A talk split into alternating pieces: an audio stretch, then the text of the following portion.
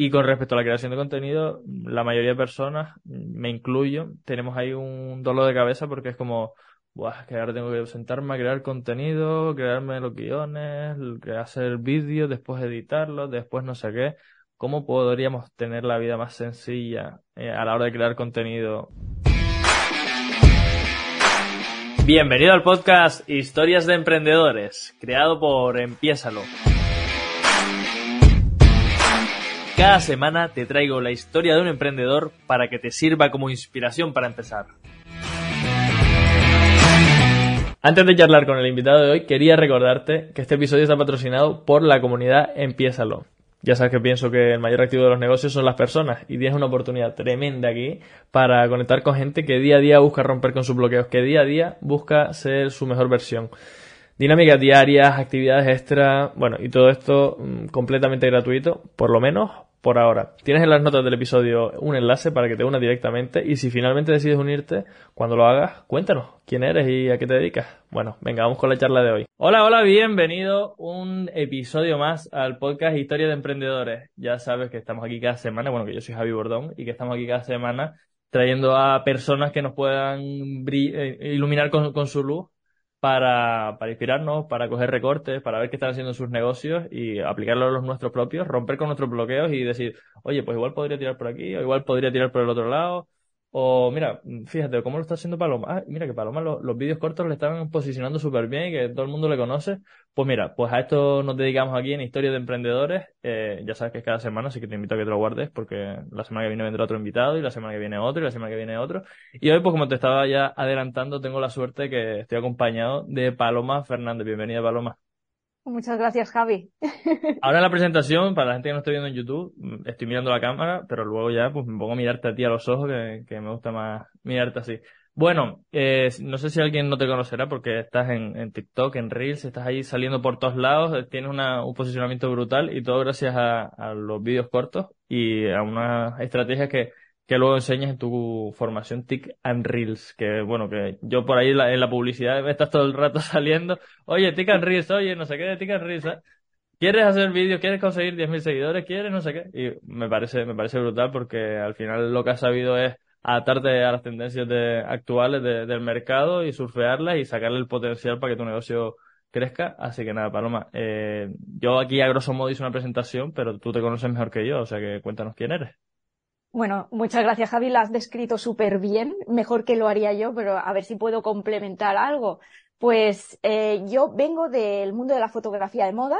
De hecho, te he dicho antes, bueno, no hace falta que lo comentes, pero como esto es de, de pues, contar la historia, de, emprendimiento, pues cuento de dónde venía. De venía del mundo de la fotografía y, claro, los fotógrafos, eh, la mayoría son freelance y, y, en sí son como pues el comienzo de ser un emprendedor. Eh, yo pues tenía el, el, problema que tienen muchísimos emprendedores y marcas hoy en día, que es el de no tener visibilidad y que su marca no sea conocida.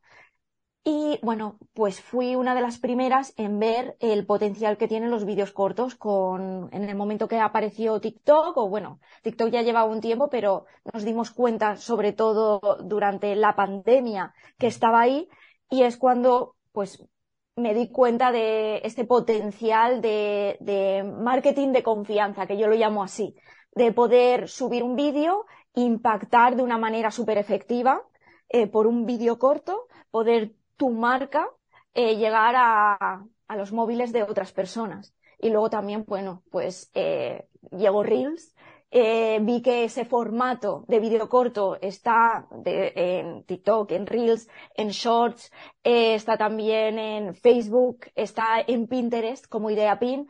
Entonces, los vídeos cortos yo siempre digo que han venido para quedarse y son la herramienta de marketing del momento. Tengo un curso que se llama Tick and Reels, y que ahora mismo eh, hay más de 9.000 alumnos, no sé ya la cifra, es que no para de crecer.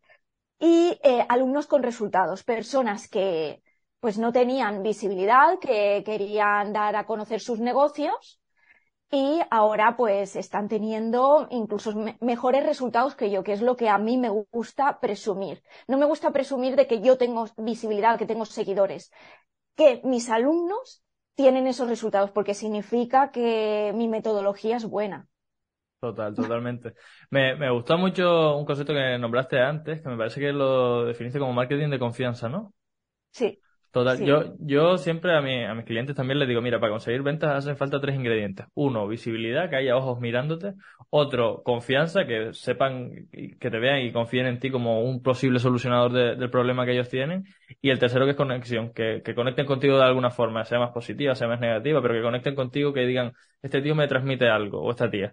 Y, y total, o sea, al final los vídeos cortos generan todos esos ingredientes, sobre todo la visibilidad que, que como ahora están en auge, pues todas las plataformas los, los posicionan, que dan visibilidad, ahora cada vez menos, pero que, que sí que sé que es verdad que, bueno, o no, ahora tú como experta nos, nos dirás un poco sobre, eso. Bueno, ahora, ahora os diré, porque claro, ahora hay como, se dice ahora mismo que en Instagram los reels no funcionan. Cuando yo el mes pasado es cuando he tenido el boom más brutal de, de, de, mi, de, mi, de mi historia de Instagram, lo podría definir, ¿sabes? Porque eh, justo cuando yo dije, venga, voy a ponerme ahora a, a hacer mi sprint de subir eh, más contenido, ¿sabes? Porque yo voy por tandas y la gente también va por tandas, ¿sabes? Hay áreas del emprendimiento que cada vez te focalizas más, ¿no? Y esta vez dije, pues bueno, voy a poner yo a hacer mi propia metodología, voy a eh, subir más contenido pues en un mes conseguí más de 150.000 seguidores. Entonces, si ahora no hay, eh, si el algoritmo no funciona, no, no es verdad. Y de hecho, no solo yo, alumnos míos están ahora consiguiendo, pero un alcance que no es normal. O sea, que, no, que el año pasado mm, no había y el año anterior incluso menos, ¿sabes? Es ahora donde hay un montón de alcance. Solamente que en el 2022 la manera de comunicar a través de Reels era a través de tendencias, o sea, utilizando mucho la música, haciendo pues una especie de, de, patrón que todo el mundo hacía, pero ahora hay que ser genuino y hacer un contenido que enganche y que sea tuyo propio. Entonces, si no consigues hacer eso, que la gente va a lo fácil, entonces ahí es cuando cuesta subir. Y claro, como todo el mundo te dice que hagas lo mismo, pues claro, la gente dice, ah, no funciona, pero no, no, no. Si lo haces y lo haces bien, puedes tener una visibilidad que es, mm, vamos, abrumadora. Me pillaste en el cuñadismo ahí entonces.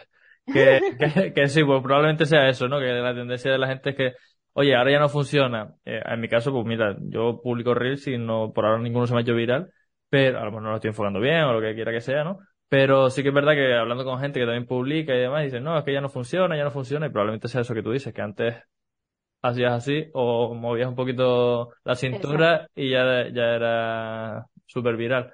Eh, Paloma, antes de meternos un poquito más de aquí a detalle en esto que nos estás contando, ya que es súper interesante, me gustaría conocer un poquito más tu historia, porque dices, bueno, antes me dedicaba a la fotografía, antes siempre estaba detrás de cámara, yo te he escuchado también un par de entrevistas que te hacen, te he escuchado en el podcast con, con Luis y demás algo de tu historia sé, no soy tu, como te decía antes fuera de antena, no soy tu máximo fan, no te conozco ni, ni tu pareja, ni dónde vives, ni, bueno, muchas cosas que, que me faltan por conocer de ti. Y me gustaría un poco ir conociéndote un poco más, o sea, vienes de la fotografía, pero mm. antes de la fotografía, ¿qué te dedicabas? ¿Por qué decidiste dedicarte a la fotografía? ¿Por qué te gusta tanto el contenido? Cuéntanos un poco de eso.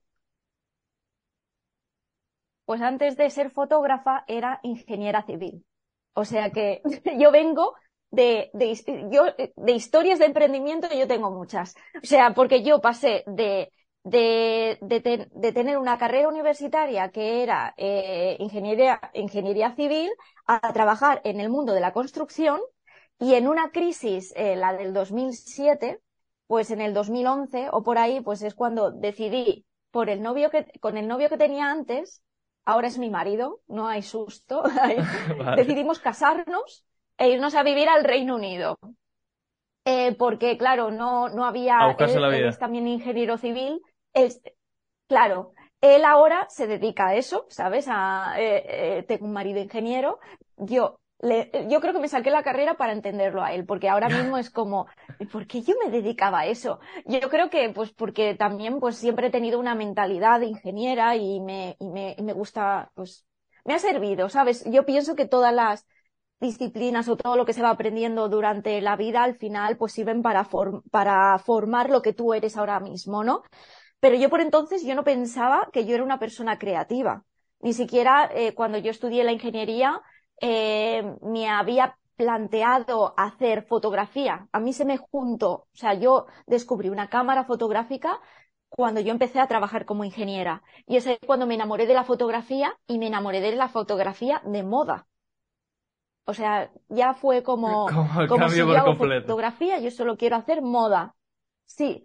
Y, y, claro, y fotografía de moda es una disciplina bastante difícil de, de, acceder. Pues eso, que al final la fotografía de moda no es tan accesible como si yo quiero ser fotógrafa de boda o de fotógrafa social, que yo en, eh, podría haberme quedado en mi pueblo, que yo soy de El Campello, Alicante, eh, pues podría haberme quedado a vivir allí y trabajar allí, ¿no? Pero claro, fotógrafa de moda, pues o me tendría que ir a, a Barcelona, Madrid o a una capital de la moda como Londres. Bueno, el caso es que no hice el camino de irme a Londres directamente, yo era ingeniera civil. Decidimos irnos a Edimburgo. Y en Edimburgo, allí eh, pasamos eh, cinco años en el que eh, estudiamos inglés, él se sacó un máster y yo me saqué la carrera de fotografía. Entonces pasé de tener la carrera universitaria de ingeniería civil a la de fotografía que por ese momento no existía ninguna formación universitaria en España de fotografía, por lo menos en, sí que había alguna privada, pero no estaba, como que no era algo muy accesible. Entonces, para mí fue, wow, flipante de, mira, aprendiendo inglés em, en una carrera universitaria eh, de, artística, de fotografía, además muy guay, porque en ese año, eh, cuando yo empecé, yo ingresé, cumplía los 30 años. Yo cumplía 30 años y estudiando una segunda carrera, pero lo, lo curioso es que la gente que entró, la edad media ahí era como 30, 35 años. Había gente de 50, había gente de 25, pero que el, el, grosso era de mi edad y yo me sentía súper, súper bien. O sea, como que fue muy, muy curioso y, y había personas de muchas nacionalidades. O sea, un ambiente súper creativo y encima en Escocia con los mejores paisajes, la gente de Escocia es maravillosa, es como, como una época muy bonita. Pero luego, pues, eh, pues claro, cuando terminé la carrera, eh, tuve la decisión de, de, de irme a Londres, que es donde estoy ahora mismo. Eh, y es en Londres donde he estado trabajando como fotógrafa de moda hasta eh, la pandemia.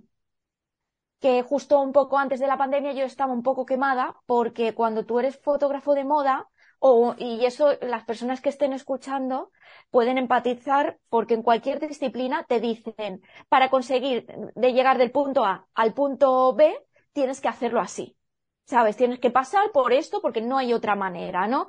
Pues yo para ser fotógrafa de moda tenía que o ir por el camino de, de hacer editoriales de moda o eh, que, que, no se pagan, o sea, hacer, construir un portafolio y que no me pagaran. Y encima yo pagar por, por, por todos los medios. O sea, era como un trabajo de, un trabajo muy loco eh, y, y para luego morirme de hambre o asistir a alguien, que también podía estar asistiendo a alguien que no me pagara y, pasar años ahí. O sea, era como... Qué bien pinta el camino. Qué bien pinta el camino del fotógrafo, ¿eh? Es que es de, de moda. Por lo menos yo he salido de ahí muy...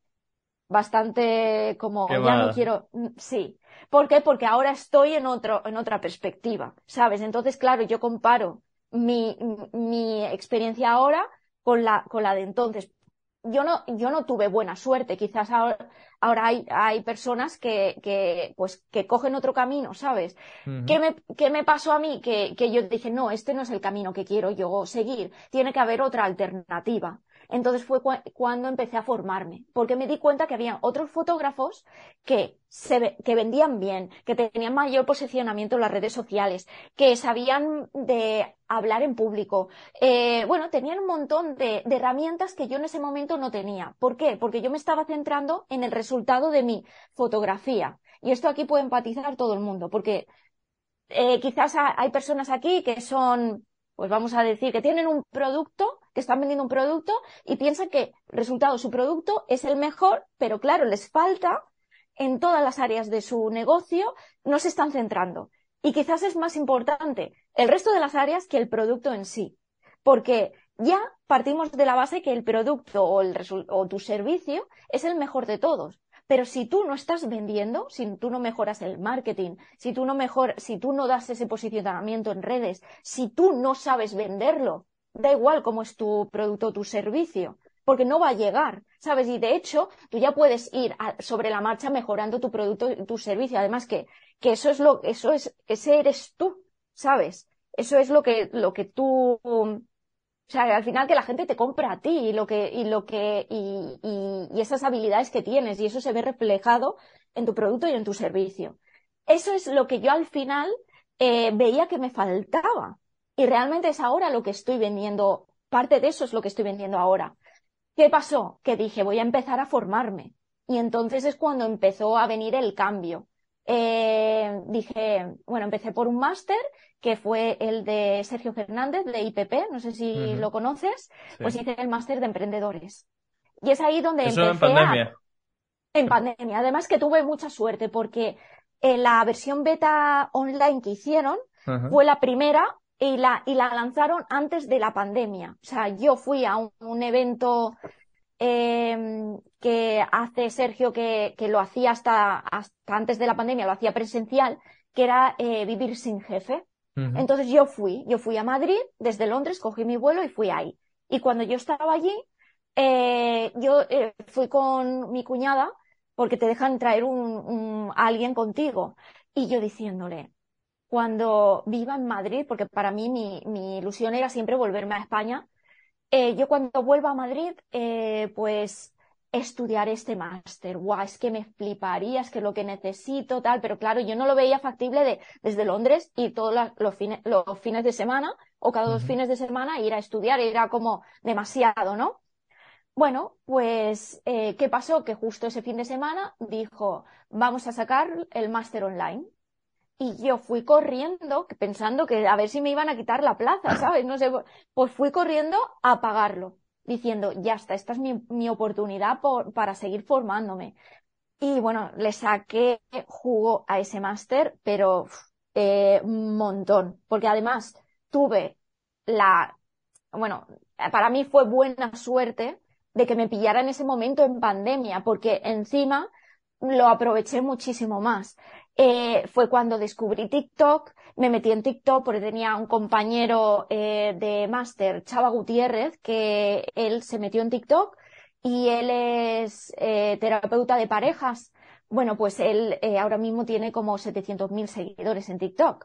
Pues él fue el que me dijo, Paloma, métete en TikTok. No estábamos pensando en, que estábamos los dos barajando que si un podcast, que si tal.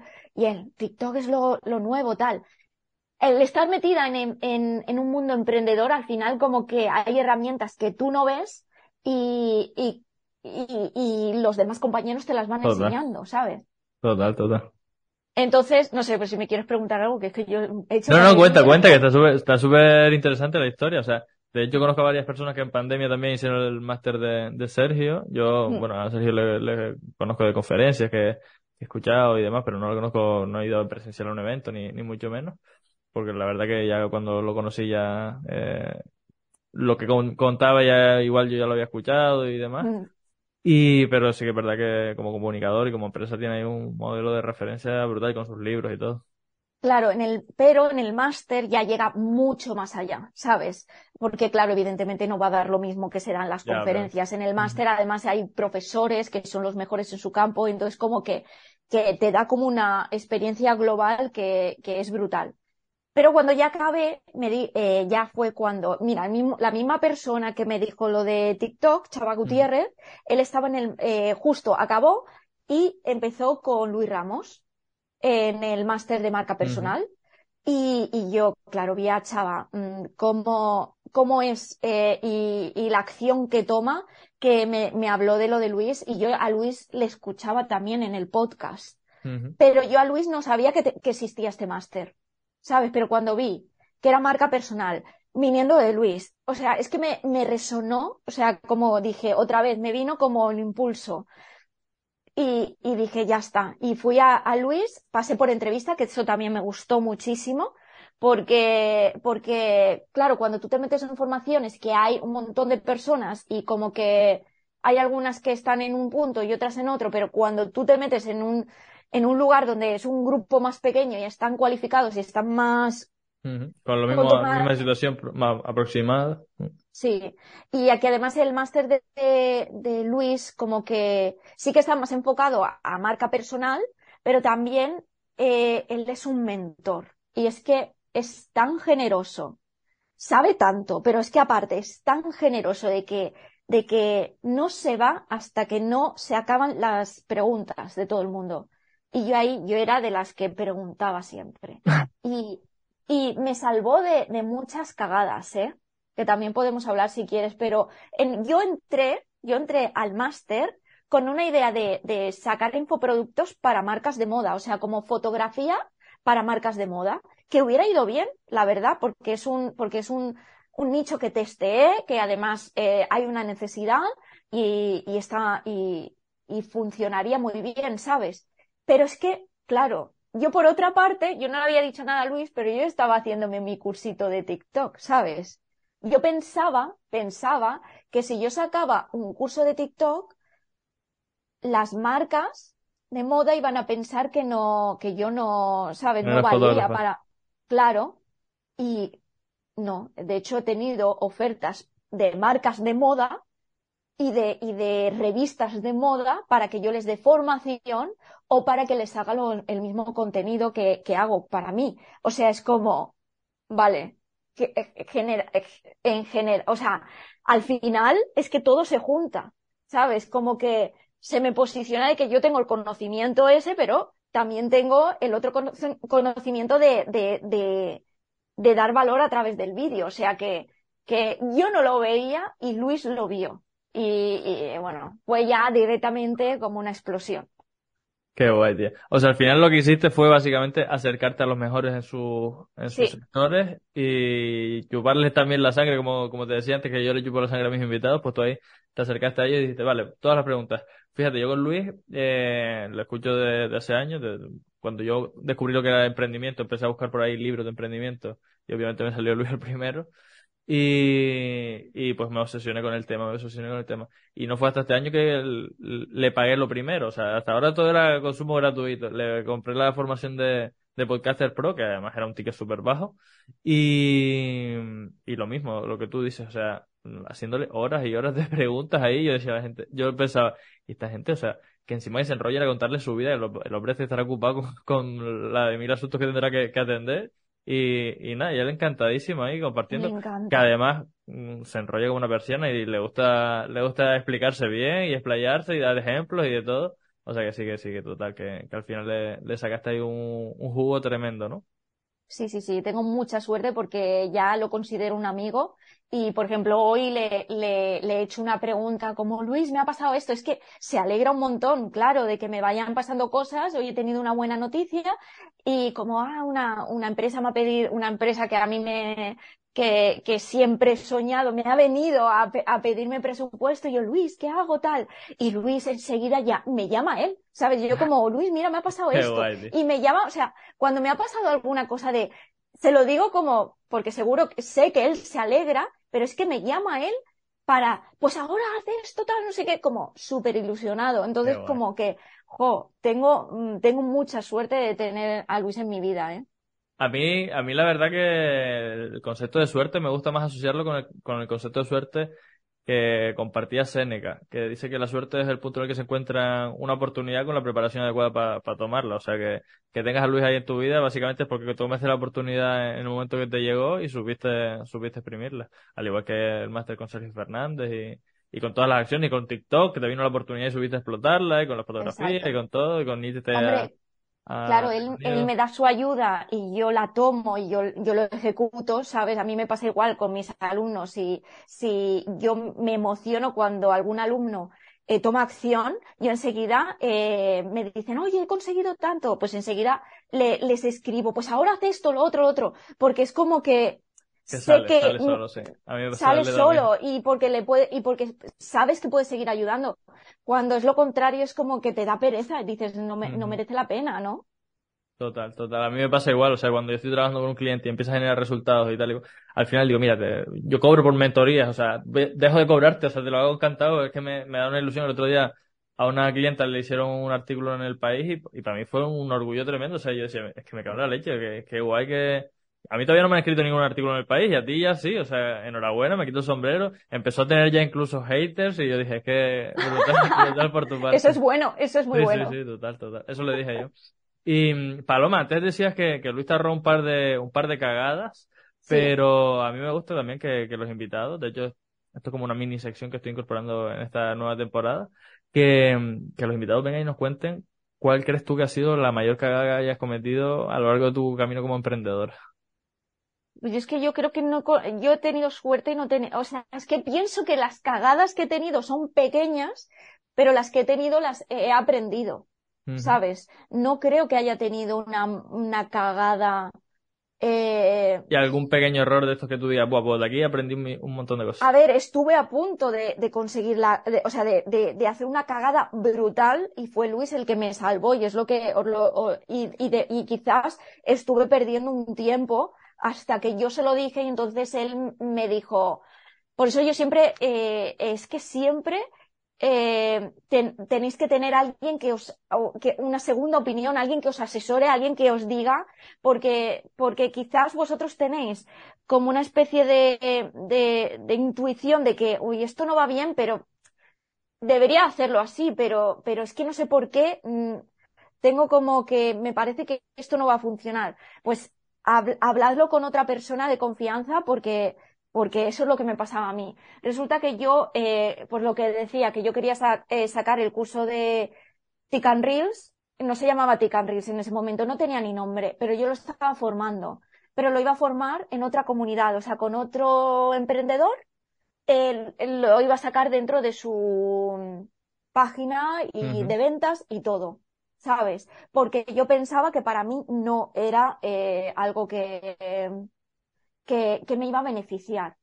Claro, esta persona primero tardaba en, en, o sea, nunca podía sacar el curso cuando esta persona podía, eh, porque tenía que esperar a que esta persona tuviera sus otros lanzamientos. Y luego al final también se, estaba se iba a llevar un porcentaje que no era justo y eh, pues muchas cosas, ¿sabes? Y fue un momento que ya empecé a, a rayarme porque esta persona ni siquiera poner, quería poner publicidad ¿sabes? Y yo decía, pero si yo quiero poner publicidad, entonces el porcentaje mío tendrá que ser mayor.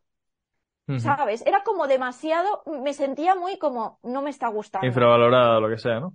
Claro, y que no, y que, y, y, que de hecho me estaba viendo que yo tenía más herramientas que esta persona al final, porque las estaba aprendiendo en ese momento con, con Luis. Entonces fue cuando le hablé a Luis y le dije, oye, eh, voy a hacer esto. Mm, y entonces esta, eh, pues me dijo, Paloma, ¿sabes? Y entonces fue cuando, y mis compañeros, pero bueno, Paloma, pero que, que, que, que tu curso es, es eh, encaja con tu marca, ¿sabes? Entonces fue el momento en el que me sentí fuerte para, para yo poder hacerlo yo misma. Lo que pasaba es que tenía yo un síndrome del impostor brutal. Y esta persona lo estaba haciendo bien, ¿sabes? Solamente que yo no me sentía fuerte para, y me estaba apalancando ahí. Entonces en ese momento, bueno, pues ya se habló con esa persona de, oye, lo voy a sacar yo, ¿qué tal? Y todo perfecto. Y eh, cuando los, Luis me dijo, cuando lo saques tú, vas a poder vender mucho. Me dijo, yo, yo calculo que por lo menos 400 cursos. vale, pues eso. Lo has multiplicado ya por, pues por, 20 o por... Claro, por eso. Y, y, y, la, y la clave ha sido que, que la, la publicidad y, el, y la forma de comunicar a través de los vídeos, ¿sabes? Que, que da mucho... O sea, al final se va todo juntando y... Por ir metiendo un poco ahí en, en los engranajes de eso que nos cuentas, eh, ¿tus cursos se venden y la mayor parte de las ventas vienen de publicidad o vienen de, tráfico orgánico? como eh, eh, vienen, o sea, la venta viene de publicidad. pero, el tráfico orgánico hace que sea más, más rentable. El tráfico hace que sea, sí, mucho más barato. Por eso yo, por ejemplo, ahora he tenido una subida de seguidores y entonces lo que hago es también a esos seguidores se les va mandando emails y se les va mandando un montón de mensajes por, por privado. O sea, es gente que al final eh, se le va calentando pero siempre al final hay, eh, mm, mm, es que vendo mucho por, por, por venta directa, ¿sabes? Entonces el, el email, el email, perdona, la publicidad directa a compra eh, va súper bien. Pero, por ejemplo, también he hecho un, eh, un webinar y entonces, claro, cuando hago un webinar con un lanzamiento, ahí me viene mucho orgánico que luego se, eh, se, se, vende. ¿Qué pasa? Que también utilizo publicidad para que le lleguen el replay, para que le lleguen de recuerda, tal, y entonces como que, que esa gente siempre está recibiendo muchos inputs por mi parte. Pero la publicidad sale muy barata, por eso. Que te tienen hasta en la sopa, vamos, que te tienen hasta en la sopa. Ah, yo, yo la verdad que de confesarte que una vez me metí en, en una publi tuya y cuando vi el, valor, yo pensaba, bueno, Tican Reels, esto será un curso que valdrá 2.000 euros, no sé qué, esto, qué barro, no. Y cuando vi que costaba, en su momento no sé si eran 50 y pico euros, no sé cuánto estará ahora, pero que, que era un precio así, dije, coño, ¿cómo cuesta tan barato esto? Y sí, pero porque, claro, vale, vale 67, siempre ha valido 67, y es porque, claro, tengo que competir con, con el resto. Eh, de verdad que, que, debería valer mucho más porque hay bonuses, hay de todo. Además, la, se va actualizando el curso, ahora añadido un módulo nuevo, o sea, esto es una locura. Pero, eh, ¿qué pasa? Que quiero, que, que, claro, la gente busca un resultado. Y entonces puede ser que, pues eso, que la gente pues dice, ah, pues este curso. Y, y hay cursos que valen igual, no ofrecen los mismos resultados, pero da la sensación de que ofrecen ese resultado yo quiero llegar a la gente y que sepan que yo sí que le voy a dar el resultado y hay que pasar por, por, por todo eso. Em, así es como quiero que, que, me conozcan por todo el valor que, que, puedo dar. Y al final, pues ha habido, sí que ha, ha valido a veces un poco más, eh, pero siempre al final, al final se quedó en 67 y ha habido más, y he metido muchísima más información luego. Qué guay. Eh, Paloma, la verdad que esto habla un montón de ti y yo cuando vi el precio dije, me lo compro. Lo que pasa es que tenía varios cursos de lo típico, ¿no? Que vas comprando, lo vas dejando en el archivo y dije, bueno, me los tengo que, tengo que limpiar la, agenda y ya luego retomarlo. Así que ya ahora me lo pongo como, como pendiente. Mm, vamos a entrar, si te parece, en una sección ahora en la que no te vas a poder explayar tanto. Lo, lo mismo le dije a Luis y me dice, ¿qué me estás queriendo decir sutilmente? ¿Que me, que me enrollo? No, le dije, sí, sí, te, te enrollas como una versión. En tu caso no te enrollas tanto como Luis, pero también te gusta darle a la lengua, así que vamos a entrar en una sesión que se llama Si estuvieras empezando, ¿vale? Y te voy a lanzar cinco preguntas, de una en una, obviamente, y mm, por cada pregunta tienes un minutito para responderme. Obviamente me respondes y justificas un poquito tu respuesta, pero simplemente tienes un minuto, ¿vale? De hecho, tú quieres perder el tema, ya sabes que esto es para después hacer cortes aquí y, y para chutarlo en Reels y, TikTok. Sí. Entonces, Paloma Fernández, si estuvieras empezando de nuevo con tu negocio, ¿a qué cosas le darías prioridad? A la formación, a juntarme con otros emprendedores y a sistematizar todo. O sea, aprender a hacer sistemas, a ser más organizado. Empezaría con eso aunque eh, precisamente con eso es lo, que más floje últimamente. Entonces, por eso, siempre intentar eh, hacer un sistema para luego eh, poder mejorarlo. Brutal. Yo estoy también justo en ese proceso ahora de, sistematizar para poder escalar y que no se me caiga más el pelo de lo que ya se me está cayendo. Segunda pregunta, Paloma. Eh, Paloma Fernández, si estuvieras empezando de nuevo con tu negocio, ¿qué harías para captar los primeros clientes? Subir vídeos. Haría lo que, lo que estoy haciendo ahora subir vídeos en Instagram y en TikTok.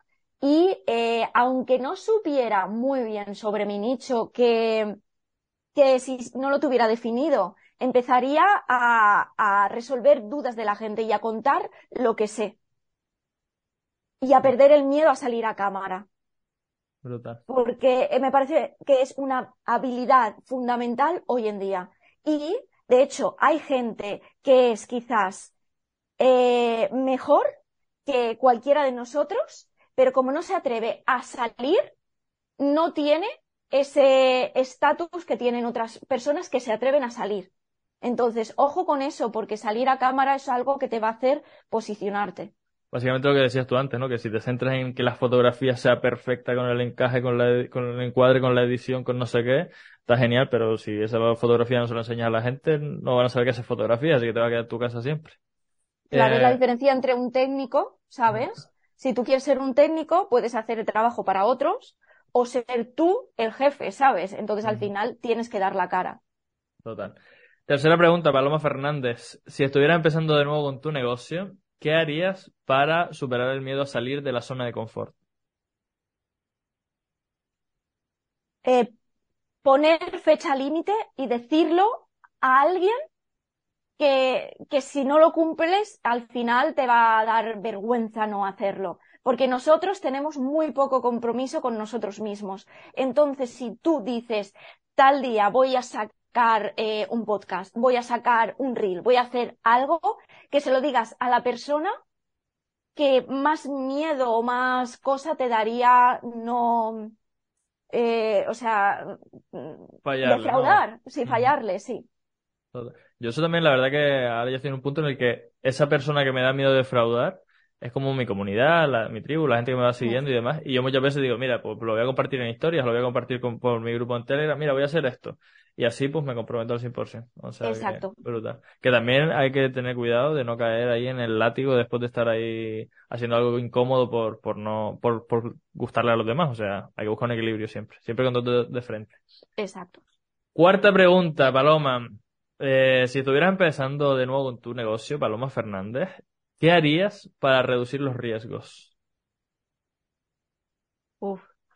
Eh, asesoramiento, siempre, de gente que sabe más que tú, de gente que, que admiras y que sabe un montón sobre esa cosa que tú se supone que vas a arriesgarte.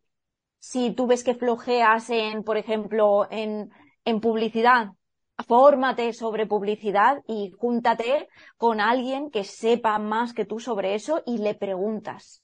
Sabes, yo alguna vez he, ido a poner una campaña y yo quería poner mi, publicidad en, en, Instagram y yo no podía hacerla bien, pero yo sabía, yo me estaba formando, pues yo asesoramiento. Al final he acabado trabajando con estas personas, ¿sabes? Pero asesórate y júntate de, de los mejores para no tener que arriesgarte.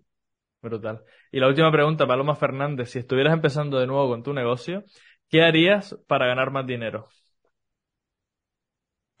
más, más en el sentido, no, ha sonado como que tengo más. vale. Eh, para ganar más dinero. Más dinero que ganas ahora, que no hemos dicho si es mucho o es poco, ¿eh? Publicidad.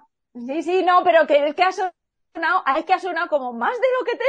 Eh, invertir en publicidad. Siempre.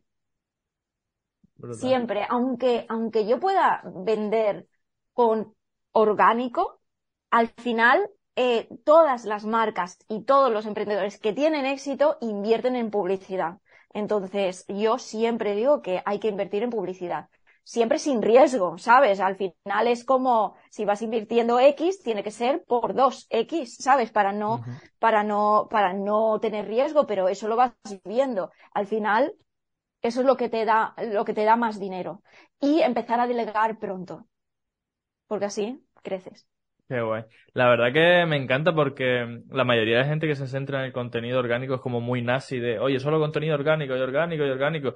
Y tú, que te defines y te diferencias porque tienes el posicionamiento orgánico que tienes, tú dices, no, no, oye, eh, hay que invertir en publicidad, que es otra herramienta al final, igual que la que nos, nos, ofrecen los reels o la que nos ofrecen los carruseles o las historias o no sé qué. O sea, cada una tiene su funcionalidad y la publicidad nos hace llegar a gente que no, que no llegamos de Claro, es que es otro, es otro canal, es otro canal y tienen otras formas de, eh, o sea, es que al final es una herramienta para potenciar tu visibilidad.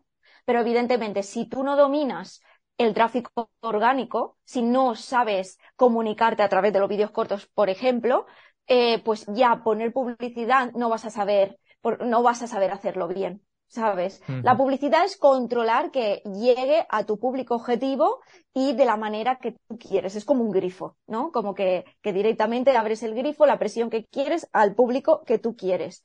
Pero si no sabes hacer un contenido estratégico y visual y, y que impacte, pues te vas a gastar una pasta porque la gente no va a captar ese mensaje. Brutal, brutal, brutal, brutal. Mira, vamos a meternos ahora ya por, estamos en la última parte. Me gustaría que nos metieras un poquito en tu área de especialidad, la creación de contenido, el video marketing. Y mm, eh, a lo largo de la charla que hemos tenido, has comentado varias veces el tema de sistematizar, de, automatizar cosas, de, bueno, de buscar las herramientas para hacernos la vida más sencilla. Y con respecto a la creación de contenido, la mayoría de personas, me incluyo, tenemos ahí un dolor de cabeza porque es como, Buah, que ahora tengo que sentarme a crear contenido, crearme los guiones, hacer vídeos, después editarlos, después no sé qué. ¿Cómo podríamos tener la vida más sencilla eh, a la hora de crear contenido? Mm, con algunos consejos que nos puede dar. Tu, tres consejos para, eh, crear contenido de forma más, rápida, eficiente y cómoda.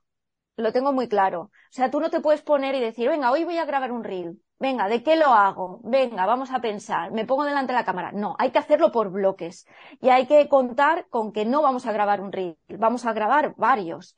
Entonces, pues eh, estate siempre con un blog de notas, captando ideas, mirando, mirando contenido, porque no puedes tú generar reels sin tú haber consumido reels. Es como hablar un idioma sin haber escuchado antes. No, no sabes cómo, cómo funciona ese idioma. Entonces, eh, tienes que estar eh, mirando vídeos de Reels y de TikTok de manera analítica y siempre apuntando, pues, cómo lo hace esta persona, que le está funcionando, eh, esto me gusta, esto no, pues ir apuntando siempre. Entonces yo siempre voy con mi, mi folio de, o mi libreta y siempre voy apuntando ideas de contenido y cosas, pero no de mi nicho. Porque si no, me parecería a otras personas que son de mi nicho. No, no, yo me fijo en nichos que no tienen nada que ver con lo mío y pienso, uy, mira, esta persona comunica así y quizás eh, tiene una fábrica de zapatos, ¿no? Vale, pero ¿qué hace esta persona que yo la podría llevar eh, a mi manera de comunicar a través de los reels. Pues voy a ver si esto yo lo puedo hacer, que encaje conmigo, ¿sabes? Que, que tú puedes hablar, tú puedes hacer vídeos y ser muy serio, o puedes tú bailar o hacer cosas, lo que tú quieras, ¿sabes? Pero si tú ves una característica de que hace esta persona y tú dices, a mí me gustaría hacerla, darle una vuelta. Eso es la fase de inspiración. Y eso es constante. O sea, siempre estate pensando, ay, mira, esta idea, tal, apuntando.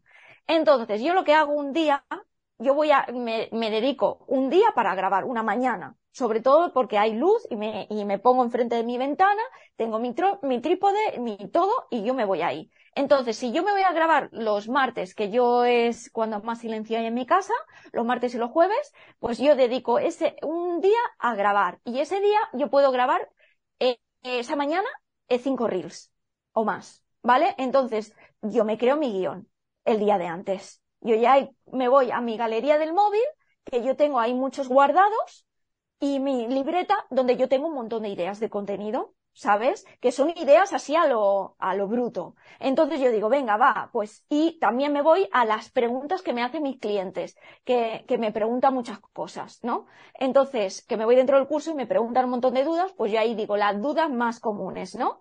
Vale, pues entonces yo cojo mi, mi libreta y empiezo, venga, va, pues guiones. ¿Qué voy a contar? Vale, pues ten la, mira, ha salido una herramienta que es un teleprompter, que tú coges el móvil y te puedes ver eh, el, ese, texto. vale, pues ese, ese reel, eh, yo pensé, vale, voy a sacar, de hecho había otros creadores de contenido que lo sacaron diciendo, nueva herramienta de teleprompter. Y yo dije, no, ¿cómo? Aquí viene la estructura de los vídeos para que una persona entienda tu vídeo y se quede hasta el final, porque a nosotros nos interesa que mantenerlos dentro del vídeo y que lo vea hasta el final. Pues tenemos que hacer que el vídeo sea entretenido, además de, contenido de valor. O sea, lo básico es el valor, pero ahora tiene que ser el vídeo súper entretenido de ver. Entonces, ¿qué he descubierto a través de, de, este, esto, iba a decir años, pero sí, porque ya llevo dos años haciendo vídeos, ¿no?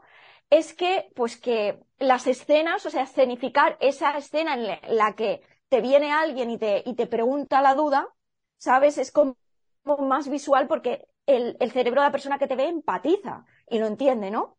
Entonces yo dije, pues, bueno, pues voy a hacer personajes de que alguien, mi alumno me pregunta, oye, Paloma, ¿esto cómo se hace? Entonces le digo, es muy fácil, te, te lo explico, ¿no? Entonces empecé a hacer vídeos así.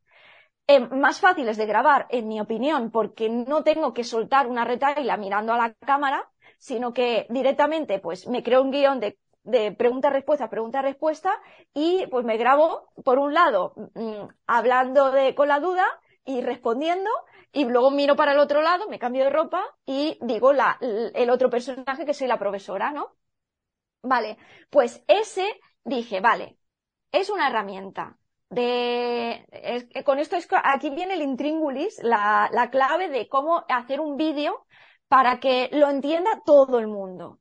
Porque realmente esta herramienta, o sea, tú no puedes llegar y decir, te presento esta herramienta, porque puede ser que tú digas una herramienta que te haga volar, pues la gente diga, ah, vale, pues quiero verlo, ¿no? Pero si tú empiezas a decir una herramienta que mucha gente ve, pues un teleprompter. Mira, pues eh, aquí existe la herramienta de teleprompter que podrás leer. Pues primero la gente se pierde cuando dices teleprompter. Y luego eh, empiezas a decir que lees no sé qué y dicen, pero ¿para qué? ¿Sabes? No entienden el para qué necesitarían eso en su vida. Entonces yo pensé, ¿cuál es el problema número uno que tiene la, gente a la hora de grabarse a cámara? Esto no era la pregunta de un minuto, ¿no? No, no, no duro Esto es la masterclass. Esta es la parte de la masterclass. vale, perfecto. Bueno, pues ¿cuál es la pregunta número uno que tiene la gente a la hora de grabarse a cámara y por la cual utilizarían un teleprompter? Entonces lo que hice es pensar, voy a salir y voy a decir, Paloma, eh, ¿qué o sea, presentar el problema y Paloma da la solución. Y entonces eh, la otra, la, experta, ¿no? Entonces salgo yo y digo, Paloma, es que, y salgo con el móvil como que ya me, casi me choco con la pantalla, por eso también hay como un patrón de, de interrupción, ¿sabes? Que salgo yo como, oye Paloma, es que me voy a grabar a cámara y no sé qué decir, me bloqueo un huevo, ¿sabes? Digo eso y la gente ahí es como, eso es el problema número uno. Todo el mundo se bloquea cuando se pone frente a cámara y no sabe qué decir. Se le olvida. Entonces, claro, y digo, claro, ¿sabes que te podías poner el texto y leerlo? Y digo, ah, sí, ¿cómo? Entonces ya enseño la herramienta, ¿sabes? Pues ese fue uno de los primeros que me, que hice clic y ya me di cuenta que a la gente le gusta eso, que le gusta que se lo dejes fácil y se lo enseñes de una manera que, que sea entretenida a ver y súper visual. Es que, o sea, total, al final ahí lo que estás haciendo es decirle, oye, mira, tienes este problema, ahora te doy la solución. La gente normalmente lo que dice, mira, esta es la solución. Y, pues, pues, mira, me da igual la solución, me da igual. Yo lo que te quiero es saber que, oye, me, siento identificado con el problema. Y, y vale, vale, ya nos queda claro, ¿no? Hay que tener una estructura que, que sea disruptiva. Claro, te haces los guiones. te haces los guiones, incluso puedes usar el teleprompter, que por ahí Paloma tiene un tutorial de cómo usarlo. Y vale, una vez tienes el vídeo grabado, ¿qué pasa ahora? O sea, yo sé que tú eres una enamorada bueno, pues, de eh, Bueno, te pones a grabarte. Te, tienes los guiones, te pones a grabarte, ¿no? Y entonces te pones a grabar, eh, pues si dices cinco vídeos, pues me los grabo en una mañana. En, al, final es que los cinco vídeos te los puedes yo ya me los grabo en una hora.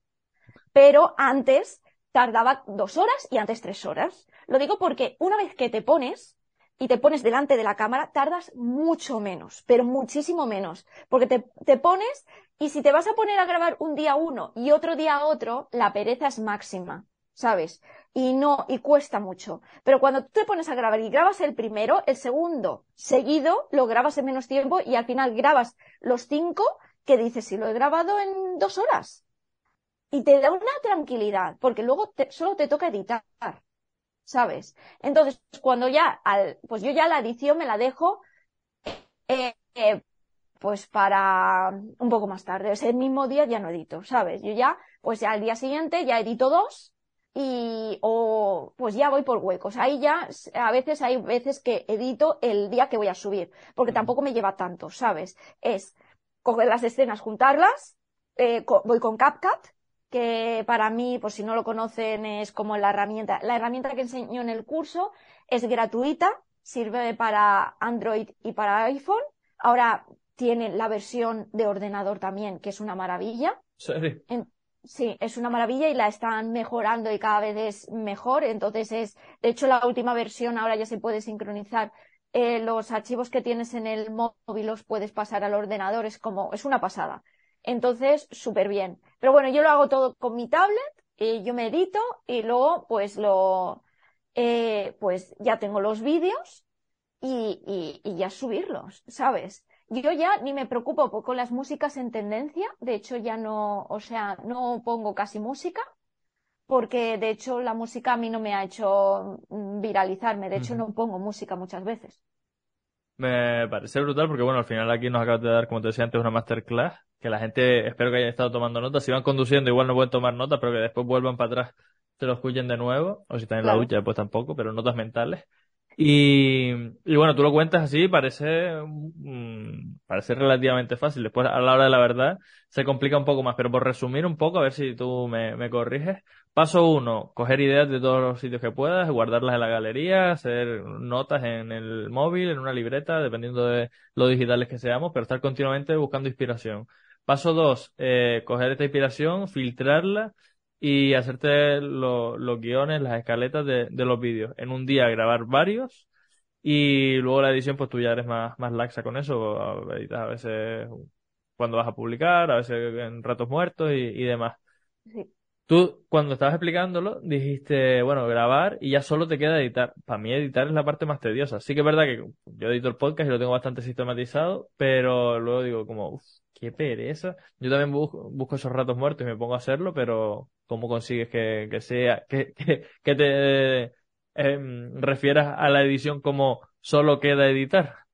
A mí es que me encanta editar, por eso te digo que para mí es como algo súper divertido. De hecho, a veces hago vídeos pues como para amigos y hago tomas falsas y cosas así. Entonces como que para mí es como una herramienta de como hablar, ¿sabes? Entonces como a veces yo hago vídeos y entonces me, me, me encanta. Eh, eh, esto es al final cada vez es más fácil. Y la edición no, no tienes que hacer eh, cosas de como clonarte, salir volando, hacer trucos, ¿sabes? Y yo enseño trucos porque a la gente le gusta, pero en realidad no debe de pararte el hecho de, de que la edición te vaya, te vaya a, porque sola, porque solamente lo único que tienes que hacer es juntar clips y cortarlos. Juntar uno detrás de otro y cortarlos. Y luego ya poner subtítulos, que los subtítulos se generan solos. Entonces ya es como, eso ya la- lo automatizas. Evidentemente, te va a costar más al principio. Aquí las dos cosas que, bueno, las tres cosas que más cuestan son las ideas, el atreverse a salir a cámara y en la edición. Y todas son, al final, ponerse. Y cuando te pones, es que siempre es mucho más fácil de lo que parece. Yo he pasado por eso. Si yo, yo no sabía editar vídeo hace dos años, ¿sabes? Yo sabía editar foto, entonces para mí me ha salido como más, más sencillo. Pero, pero yo no salía delante de cámara. Y de hecho a mí me daba vergüenza. Yo, esta- yo era la fotógrafa detrás de cámara. Entonces al final es algo que se construye y que al final es, una parte divertida. Si sabes hacerla, eh, si sabes hacerla, digo, si sabes al final, si te pones, al final eh, vas a poder apreciarlo y va a ser como una parte muy, muy guay de tu negocio. Que luego, si tú aprendes a sistematizar, puedes delegar en parte de gente de tu equipo, ¿sabes? Pero claro, si no sabes hacerlo tú, esto hay mucha gente que me dice, me dice, oye, Paloma, ¿me puedes llevar esto? Ya, pero tienes que saber tú antes hacerlo. Si no, yo no te podría. Por eso yo te enseño a hacerlo. Porque por mucho que tú luego le de- delegues a alguien que te edite los vídeos, si no sabes tú eh, ¿Qué quieres comunicarlo, comunicar? ¿Qué no, quieres? Se pierde, se pierde. Brutal, brutal, brutal, brutal. Pues nada, Paloma, muchas gracias por esta masterclass, por este oro líquido que nos acaba de compartir. Estamos llegando al final y mm, ahora yo normalmente trato un tema un poco más jugoso, que es un poco tabú en nuestra sociedad y que, bueno, que a mí me gustaría que un poco se naturalizara, que se hablara de, de ello con, con más tranquilidad, que se, no- bueno, que sí, que se normalizara básicamente, porque al final no es más que una herramienta que usamos en el día a día y no es otra que el dinero, ¿vale? Entonces, yo a mis invitados lo que estoy haciéndoles es, veo tu sonrisa y me sale, me sale una sonrisa a mí. No me estoy riendo lo de antes cuando estaba diciendo yo, más, más dinero del que. Es que claro, cuando tú lo dijiste yo también me acordé de esto y dije, vale, vale, vamos a ver cómo, cómo reacciona. Entonces nada, básicamente que como quiero que se naturalice, a mis invitados les estoy preguntando que cuánto facturan con su negocio. Y en tu caso, Paloma, ¿cuánto facturas con tu negocio? Claro, una cosa es lo que facturo y otra luego lo que yo me quedo, pero. Esa es la siguiente el- pregunta, no te preocupes. Claro, el año pasado facturé más de 300.000 euros, ¿sabes? En la vida pensé que yo iba a facturar eso. Y de, y- Para- y de eso, de esos 300.000, ¿cuánto se queda más o menos de margen? de margen unos 100.000. Bueno, está, está bien, un 33%. De, bueno, o incluso, incluso más, porque es que yo ya resto lo que gasto en, en, en todo, ¿sabes? En tu vida y Pero todo. sí, sí. Qué brutal. La verdad que me alegra un montón que, que te vaya bien, me alegra que, que, que, bueno, que lo hables con tanta naturalidad, que al final es lo que busco, que se, que se normalice este tema. Y ahora, pues básicamente por cerrar, lo que hago es cederte el testigo, te paso el micro. La gente no, la gente luego no te ha dicho nada, ha hecho, tú estás haciendo como, como broncano. Como broncano, diciendo, sí. La gente te lo dice. Eh, pues mira, hay gente que, bueno, hay algunos, algunos invitados, yo no diré ahora quién porque está feo, ¿no? Obviamente, pero hay algunos que yo, cuando me lo cuenten, yo digo, bueno, igual se está tirando un poco el pesto, yo creo que no, que no, que no, que no factura tanto, o que los márgenes no Ah. son tan grandes, o que tal. Hay algunos que sí que son completamente transparentes. Pero lo dicen, me refiero, lo dicen. Sí, la mayoría de gente lo dice. Cuando, de hecho, a Luis le pregunté, y quiero recordar que me dijo que, que él me dice, yo hablo en beneficio, que es como lo mido. Y el año pasado, pues, en torno a un buen año son un millón, no sé qué, o setecientos mil. Y dije, madre de Dios, el beneficio estaba por ahí, la leche. Brutal, Claro, es que le voy a decir. Luis, invítame a algo. No. Total, total. Bueno, nada, que básicamente esto, por ir cerrando, lo que hago eh, ahora es cederte el testigo, te paso el micro y que seas tú quien, quien me haga una pregunta a mí sobre algo que quieras saber sobre mí, sobre algo que quieras, que creas que yo humildemente te puedo aportar o sobre algo que creas que yo le puedo aportar a la audiencia. Ahora te, te voy a preguntar cuánto cobras. ¿Cuánto cobro? ¿Cuánto facturo? ¿Cuánto cobras? ¿Cuánto, cuánto tienes de beneficio tú al año? ¿Cuánto tengo yo de beneficio al año? Buah, eh, lo suelo calcular más por meses, pero la, la verdad que intento que mi beneficio se quede a cero, ¿vale? Pues estoy ahora en una fase muy incipiente de mi negocio y entonces todo lo que hago es reinvertir, reinvertir, reinver- reinvertir. Lo que sí que es verdad que con las finanzas soy un poco organizado y de lo que voy ingresando me pongo un sueldo. Que mi sueldo hasta hace dos meses era 500 euros y yo con eso voy subsistiendo como puedo. Y hace dos meses ya me subí el sueldo a 750, así que ese, Me parece muy bien. Eso es muy bueno. ese es el beneficio que, eso es lo que me, me pago yo a mí mismo. Y el resto, pues eso, intento que, que se quede ahí para que la máquina cada vez esté más, más grande y cada vez pues me permita vivir mejor, que es lo que busco. Eso que has dicho me, me gusta mucho porque yo hasta hace nada, yo lo que hacía era, pues todo quedaba como en- dentro de mi empresa, todo el beneficio, y no me estaba, yo no me estaba pasando ningún sueldo, ¿sabes? Entonces era como, como no tenía como un, como una compensación propia, ¿sabes? Y claro, luego también, pues que luego también vas dejando para luego pagar a impuestos y todo eso, entonces como que no tenía un conocimiento de lo que, de lo que luego yo me quedaba, ¿sabes? Entonces como, que hay que pasar, es fundamental eh, pasarse el sueldo y, y compensar, eh, o sea, co- com- compensar, no, premiarse.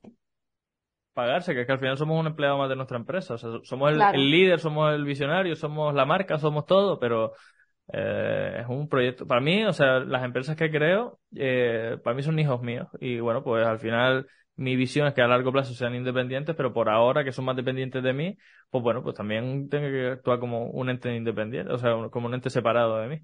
Pero bueno, que eso es lo que te comento. Mi, mi visión es con 30 años tener un patrimonio de un millón, pero lo tengo claro desde los 18. Pero por ahora, con mi sueldito humilde de 750 euros al mes. Y he de confesarte que, bueno, que también lo digo por aquí abiertamente en el podcast, que todavía vivo con mis padres, que bueno, tengo 23 años y demás. Y me permito, antes tenía mucha más ansiedad por ese tema de vivir con mis padres, porque desde siempre he sido muy independiente, pero desde hace como un añito o así dije, mira, voy a dejarme tonterías, eh, me permito vivir con mis padres sin, sin ansiedad, sin estrés, sin rollos, y todo para que la máquina crezca, que la máquina crezca, y ya luego jubilaré a mis padres o lo que quiera que sea. Pues haces muy bien, Jolines, y con 23 años, ¿quién pudiera haber eh, sabido lo que, lo que yo sé ahora mismo, ¿sabes? Y lo que tú estás eh, conociendo ahora mismo, ¿sabes? Eh, cuando yo tenía 23 años no teníamos eh, ese, esa oportunidad que tenemos hoy en día con el marketing digital, con sacarte cualquier formación online, que hay una, antes era como o te, o ibas a una universidad, a una educación reglada, o no había otra cosa, ¿sabes? No, no podías, ahora puedes aprender cualquier cosa y hacerte experto eh, y lo tienes al alcance de tu mano. Hay, hay incluso sin tener que pagar, evidentemente, cuando pagas o adquieres formación súper buena, pero puedes empezar con cosas gratuitas, ir creciendo, creciendo y luego formándote ya con, con mentorías pagadas y, y llegar a, a ser muy top, pero desde viviendo en un pueblo perdido de La Mancha, por ejemplo, y formarte con alguien de, que esté en Silicon Valley. O sea, que es una, hoy en día, eh, y eso lo veo con, es que tengo socios también de, de tu edad, y, y, es como, jolines, tío, eh, muy guay, muy guay, muy guay. Y, y, yo es que tengo 40 años, entonces como que, como si lo hubiera descubierto antes, pero bueno, no, no, no estaba yo en esa época, no existía, no existía, o sea que. No, podías, no podías hacer otra cosa, había otras formas de, de, aprender y bueno, y tú las explotaste también, fuiste a la universidad, de ingeniería, luego fotografía sí. y demás. Que bueno, que yo hoy, hoy me planteo, digo, quiero ser fotógrafo, ni de coña voy a la universidad, o sea, yo me pongo a ver tutoriales en YouTube, Exacto. o me pongo a practicar, o lo que quiera que sea. Exacto, claro, por eso. Pues nada, me alegra que, que por ese, en ese área, pues por lo menos te, te saque una sonrisa. Paloma, como dice Luis Ramos siempre, ¿cuáles son tus coordenadas? ¿Dónde te encuentra la gente? coordenadas iba a decir, bueno, pues en Londres, en, en Greenwich, ¿sabes? En Meridiano, sí. vale. Eh, pues la gente me puede encontrar en Instagram por Paloma Fernández Photography, que todavía tengo el, el nombre Photography con PH.